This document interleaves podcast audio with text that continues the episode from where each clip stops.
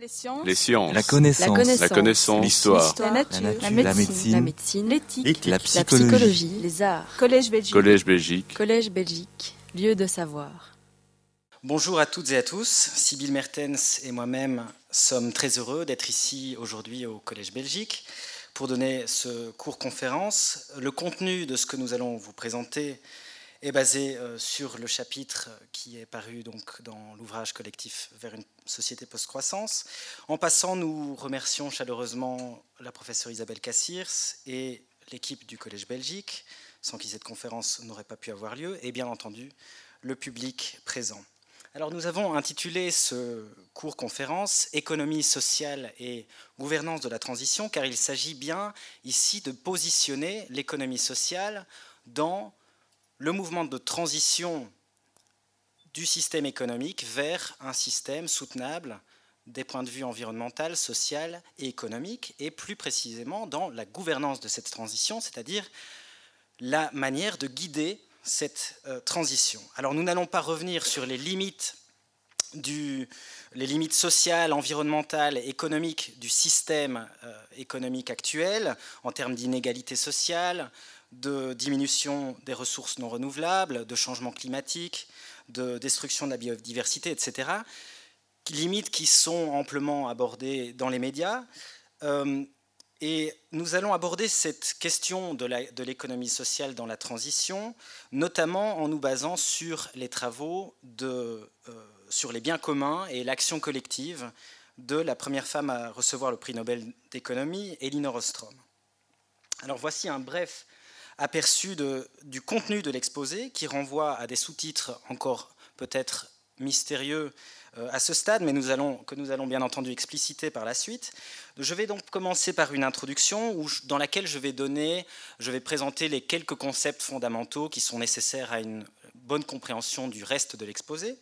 Puis je vais, euh, et notamment le, le concept de problème d'action collective.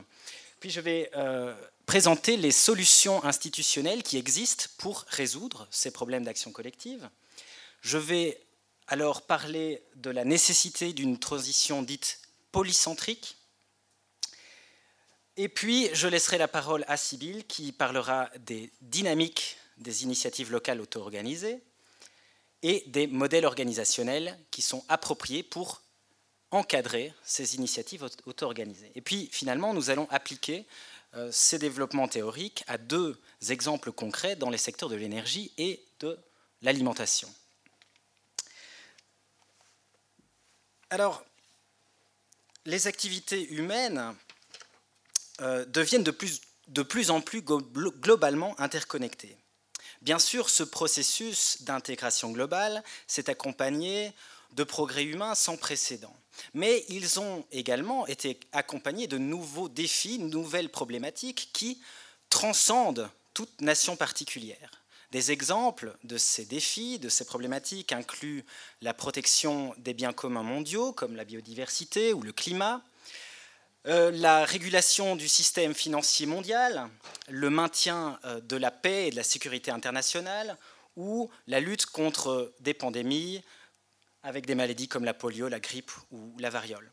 Toutes ces problématiques ont en commun qu'elles nécessitent une action collective, car elles ne peuvent être résolues par aucune nation particulière. En économie, une action collective, ça désigne toute action qui nécessite la coordination des efforts de deux acteurs ou davantage.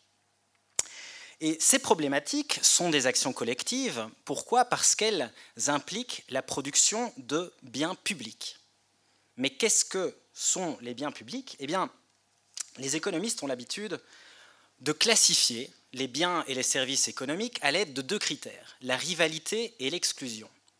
Un bien rival, c'est un bien euh, qui, lorsqu'on le consomme, va limiter la consommation de ce même bien pour un autre individu. Par exemple, si je mange une pomme, eh bien, Sibylle ne pourra plus manger la même pomme. Ce bien est donc rival. Un bien euh, est exclusif quand il est facile d'exclure de, les consommateurs de sa, de sa consommation s'ils n'ont pas payé. Par exemple, si euh, je, je, veux profiter d'une chemise, eh bien, il est facile d'exclure, de m'exclure de, la consommation des bénéfices que, me rapporte une chemise, euh, par exemple en, installant des, systèmes anti-vol, etc. Donc c'est un bien exclusif. Et euh, grâce à ces deux critères de rivalité et d'exclusion, les économistes euh, classifient généralement, ou distinguent généralement deux grandes familles de biens, les biens privés et les biens publics. Alors, les biens privés, un bien est privé lorsque le consommateur capture tous les bénéfices qui sont liés à sa consommation. Tandis que les biens publics, eh bien, ils sont caractérisés par la non-rivalité et la non-exclusion. Prenons la défense nationale, par exemple, qui est euh, ici symbolisée par un petit cadenas. La défense nationale, c'est un bien public. Pourquoi? Parce que euh, lorsque le pays est défendu contre une attaque étrangère, eh bien, tous les citoyens de ce pays vont bénéficier de cette protection. C'est donc un bien non rival. Et c'est un bien non exclusif. Pourquoi? Parce qu'il est très difficile d'exclure qui que ce soit de, des bénéfices de la protection de la défense nationale, même si on n'a pas payé pour ce bien. Euh, de même pour la euh, protection contre le feu ou l'éclairage public. Ce sont des biens publics. Il y a aussi des biens qui sont à la fois rivaux, euh, pardon, non rivaux et exclusifs. C'est par exemple le cas des programmes euh, télévisuels ou radiophoniques Lorsque je regarde un podcast de la RTBF, eh bien, ça n'empêche pas du tout mon voisin de regarder le même podcast autant de fois qu'il le veut. Donc c'est un bien qui est non rival, mais il est exclusif. Pourquoi? Parce qu'il est très facile d'exclure les consommateurs qui ne payent pas pour ce bien de la consommation d'un podcast. En témoigne l'existence d'un grand nombre de télévisions payantes et de chaînes cryptées. C'est ce qu'on appelle des biens de club. Et puis il y a encore les biens communs.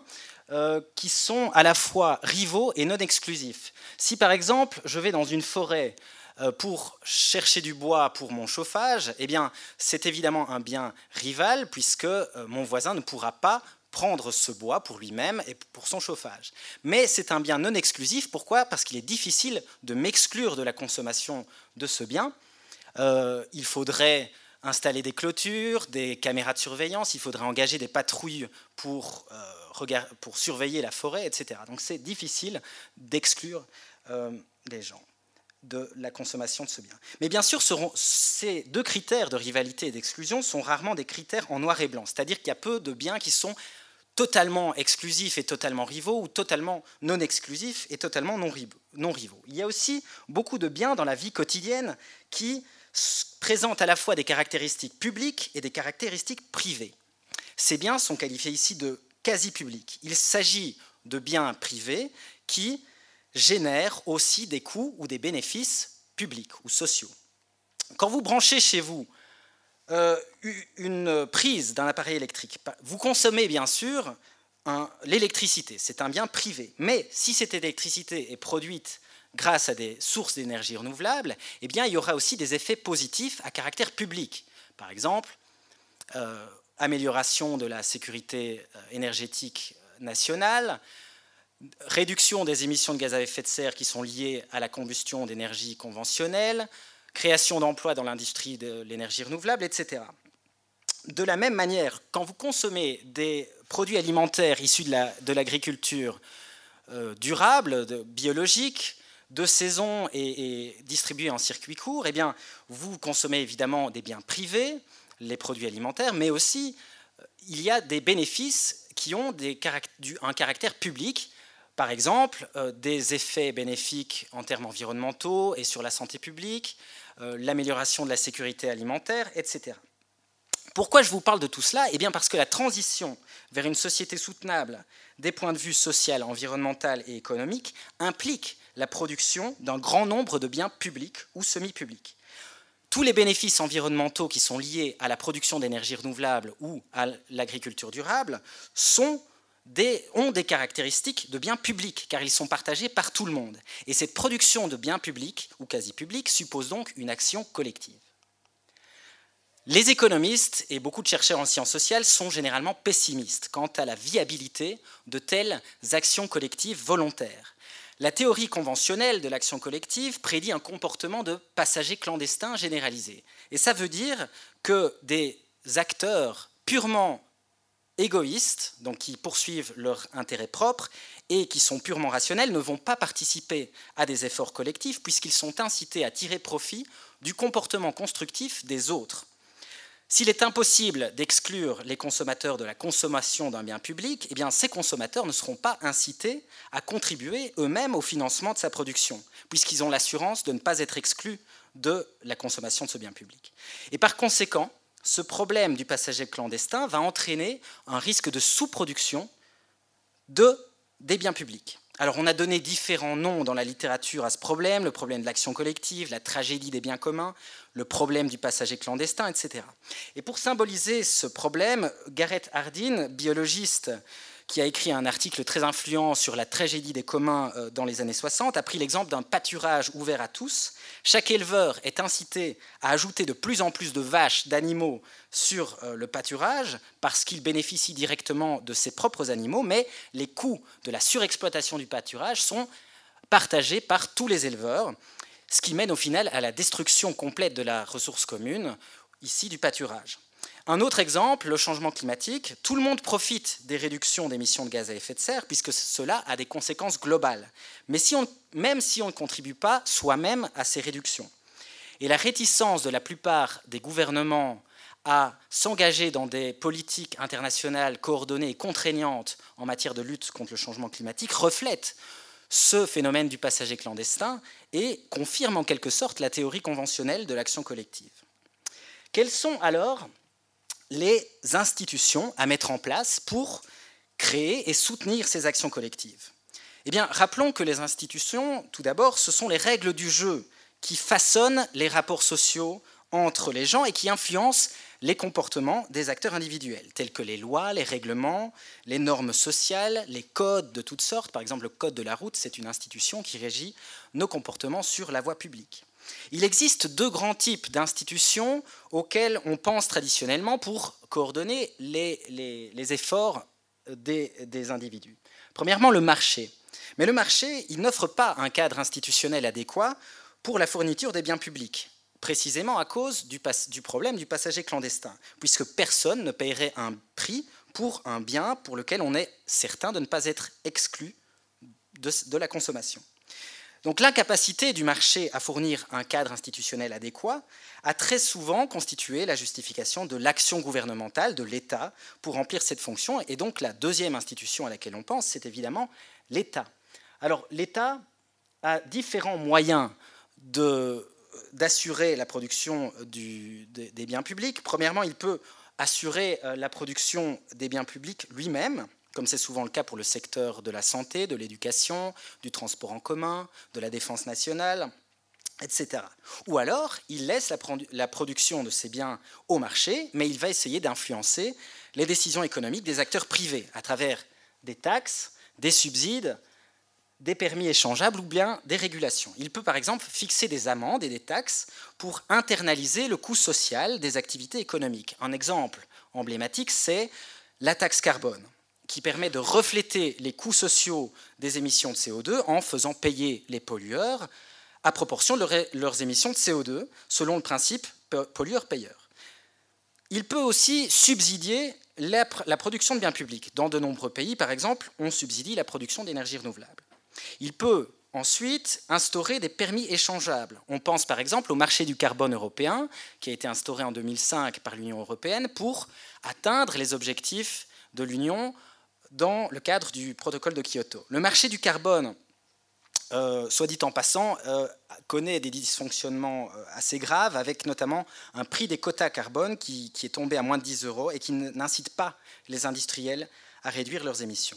Et puis finalement, il y a la régulation. L'État peut, fixer des standards d'efficacité énergétique, par exemple des niveaux de pollution maximum pour les automobiles, etc. Il y a deux problèmes avec l'action de l'État centralisé. Tout d'abord, la complexité. Les gouvernements nationaux ne peuvent pas affronter seuls l'intégralité des défis qui sont posés par la transition et par les nombreuses productions de biens publics ou quasi publics qu'elle implique.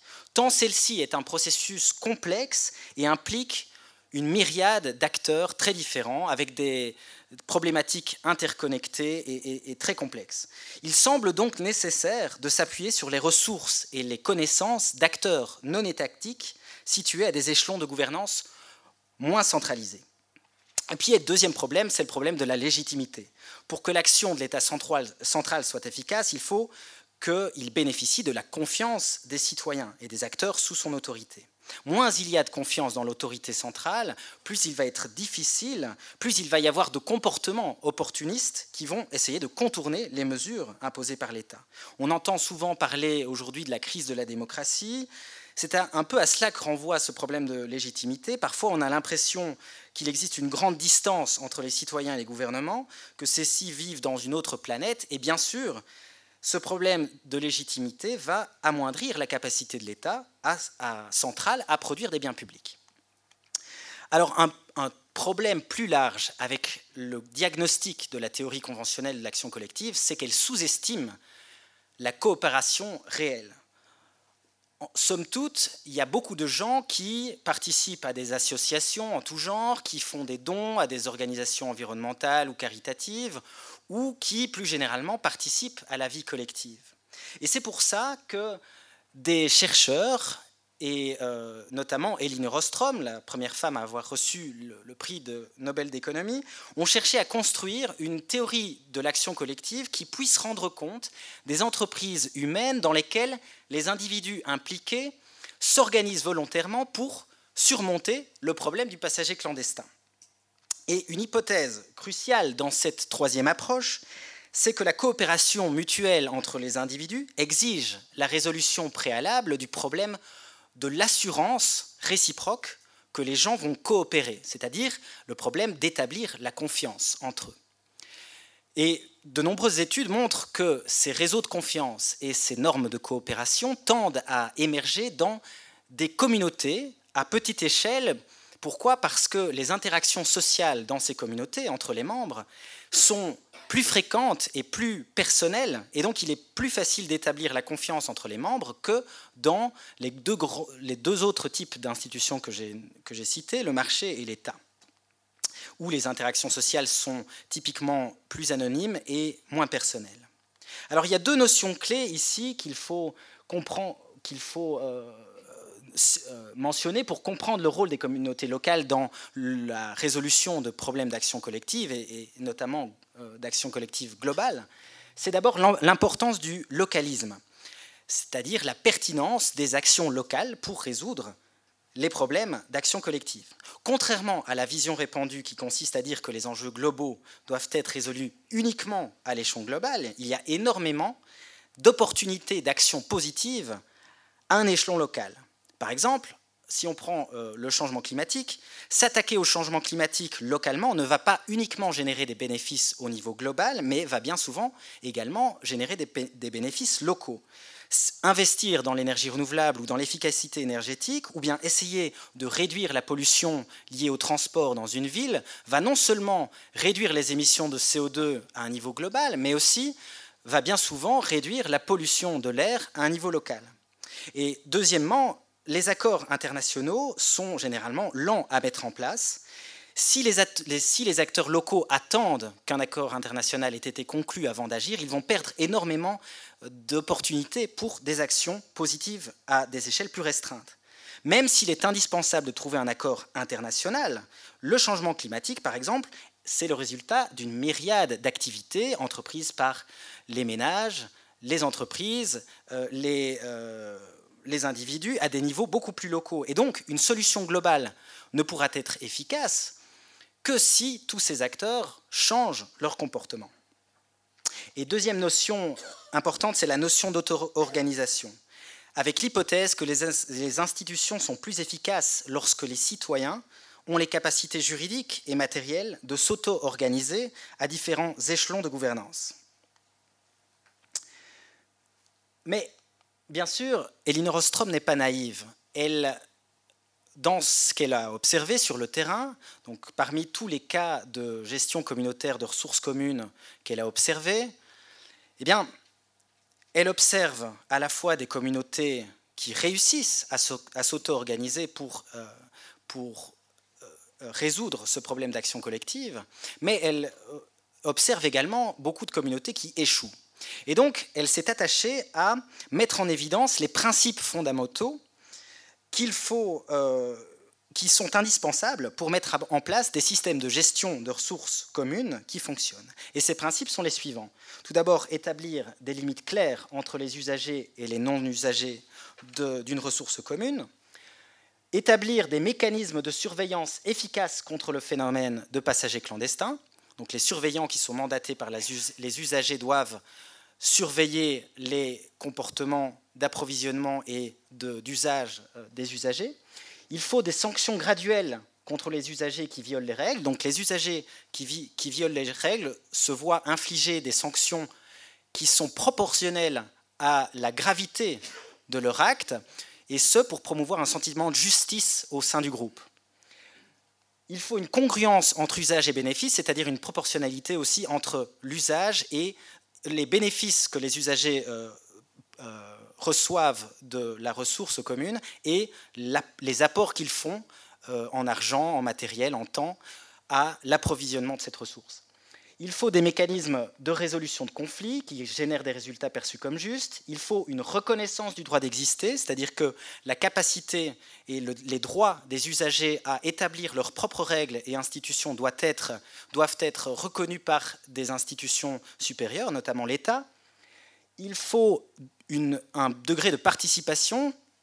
Par exemple, euh, eh il faut que toutes les personnes concernées par les règles mises en place par le groupe euh, puissent participer à l'élaboration et à la modification de ces règles. Et puis finalement, il y a un principe de subsidiarité et de structure polycentrique ou encastrée. Alors, ce dernier principe, qui fait référence au principe de polycentricité, s'applique aux problèmes plus larges et plus complexes d'action collective. Car Elinor Ostrom s'est intéressée surtout à des ressources communes à des échelles très locales, comme des bassins d'irrigation, euh, des euh, forêts, des pêcheries, etc. Les sept premiers principes euh, s'appliquent à euh, des euh, problèmes locaux. Mais que faire lorsqu'on est face à un problème d'action collective globale comme le changement climatique? Eh bien, c'est là que le principe de polycentricité prend toute son importance. Un système de gouvernance polycentrique peut être défini comme la combinaison de nombreux centres de prise de décision qui correspondent à différents niveaux de juridiction, locale, provinciale, régionale, nationale, globale, un peu à l'image de poupées russes qui s'emboîtent les unes dans les autres. Mais ces euh, unités de prise de décision, elles sont formellement indépendantes les unes des autres, c'est-à-dire qu'elles sont autonomes, il n'y a pas de relation hiérarchique formelle entre elles. Euh, mais néanmoins, ces unités de prise de décision, elles opèrent selon un ensemble de règles communes. Un exemple de système polycentrique, pour bien illustrer ce concept, euh, qui fonctionne à grande échelle, eh c'est la communauté scientifique. Au centre des préoccupations de la communauté scientifique, il y a quand même la production d'un bien public, du moins en théorie, c'est la recherche de la vérité. La communauté scientifique, c'est quoi? C'est un ensemble de centres de recherche autonomes qui collaborent ou qui se font concurrence pour des ressources, par exemple les financements pour la recherche. Euh, euh, mais il n'y a pas de gestion centralisée de la recherche scientifique.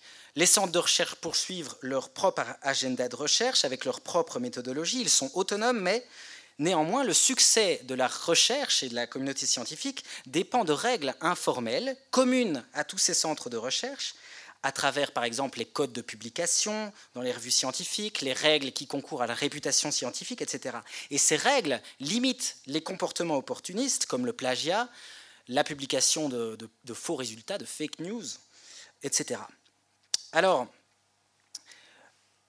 mais vous allez me dire, quel est l'avantage, que vient faire euh, ce système polycentrique de gouvernance dans la transition pour la transition sociale et écologique? Quels sont les avantages d'un système polycentrique de gouvernance plutôt qu'un système de gouvernance centralisé où il n'y a que quelques centres de prise de décision pour piloter la transition? Eh bien, euh, un premier avantage, c'est qu'un système polycentrique encourage l'adaptabilité institutionnelle. Si les acteurs locaux sont capables, ont la capacité d'édifier leurs propres règles et institutions, eh bien, cela encourage la créativité et l'expérimentation de nouvelles règles potentiellement meilleures pour résoudre des problèmes d'action collective donnés. Avec un système centralisé de gouvernance et des règles qui s'appliquent à tous sans distinction, eh c'est beaucoup plus rigide, il y a beaucoup moins d'adaptabilité institutionnelle. Deuxième avantage, impliquer des acteurs locaux dans l'édification euh, des règles eh encourage l'usage de savoir et de connaissances locales pour la, conception de règles qui sont mieux adaptées au terrain et aux situations locales qu'un ensemble de règles générales qui s'appliquent à tous sans distinction. Troisième bénéfice, eh les bénéficiaires locaux de démarches collectives se connaissent généralement. Ils sont donc dans une meilleure position pour sélectionner les partenaires qui sont dignes de confiance et d'exclure les autres, ce qui améliore les conditions pour la coopération et la réciprocité, ce que j'ai mentionné par ailleurs euh, un peu avant dans l'exposé. Et enfin, la polycentricité diminue les coûts d'application des règles communes en renforçant leur légitimité par leur ancrage local. Si les acteurs locaux sont impliqués dans l'édification des règles communes, eh elles seront perçues comme plus légitimes. Mais ce, système polycentrique de gouvernance ne doit pas être confondu avec un système complètement décentralisé de gouvernance. Parce que, en l'absence d'un cadre institutionnel et culturel qui structure la coordination de l'ensemble, eh le régime de gouvernance risque de n'être qu'une agrégation et un réseau d'initiatives fragmentées qui ne, qui ne font leurs petites affaires dans leur coin, mais qui il n'y a pas de vision d'ensemble, si vous voulez. C'est ça, c'est à ça que je faisais référence quand je parlais de règles communes, un ensemble de règles communes. Eh bien, pour celles et ceux qui ont vu le film Demain, par exemple, on voit dans ce film beaucoup d'initiatives locales, comme les monnaies locales, les coopératives d'énergie, etc. Mais il ne faut pas se faire d'illusions et s'imaginer que les monnaies locales vont à elles seules changer les règles du système financier mondial. D'où l'importance des institutions à des échelons plus élevés, les initiatives institutionnelles qu'on pourrait appeler top-down. Hein, euh, elles doivent, ces institutions, notamment assurer la, coordination de l'ensemble et la, résolution des conflits potentiels entre des unités de prise de décision à des échelons plus bas. Euh, elles doivent faciliter la mobilisation de ressources suffisantes pour les problématiques de plus grande ampleur et elles doivent aussi permettre aux initiatives locales auto-organisées d'agrandir leur champ d'action et de transcender leur, euh, positionnement de niche. Un schéma simple pour comprendre la différence entre euh, système centralisé et système polycentrique et système totalement décentralisé, eh c'est celui-ci, avec deux axes. Premier axe, la distribution, la configuration de la distribution du pouvoir, et deuxième axe, le degré de coordination entre les unités de prise de décision. Avec la centralisation du pouvoir ici, la distribution ou la décentralisation du pouvoir, un degré élevé de coordination et de coopération entre les centres de prise de décision et ici un manque de, coordination entre les centres de prise de décision. Et on voit ici qu'un système de gouvernance polycentrique équivaut à un degré élevé de décentralisation du pouvoir, mais aussi à un degré élevé de coordination et de coopération entre les unités de prise de décision. On peut donc dire ici quelques éléments à propos de la relation entre État et communauté. État et communauté ne sont pas des substituts, mais plutôt des compléments. Des centaines de cas, d'études de cas euh, de gestion communautaire de ressources de par le monde suggèrent que des communautés vigoureuses requièrent un environnement légal et institutionnel qui sont, qui, favorables à leur, leur fonctionnement. Des relations harmonieuses et, mutuellement favorables entre communautés et gouvernements illustrent ce qu'on appelle des complémentarités institutionnelles, c'est-à-dire une interdépendance symbiotique entre institutions. Par contre, s'il y a destruction par le gouvernement des capacités d'auto-organisation des communautés, eh on est alors dans le cas d'éviction institutionnelle qui survient lorsqu'une institution sape les conditions de bon fonctionnement d'une autre institution.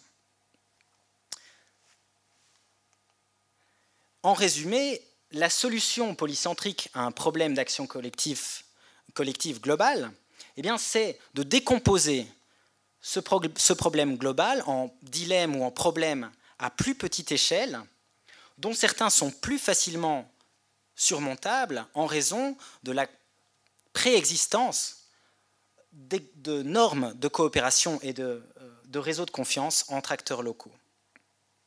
Les sciences, la connaissance, la connaissance, l'histoire, la, nature, la médecine, l'éthique, la, psychologie, les arts, Collège Belgique, Collège Belgique, Collège Belgique, lieu de savoir.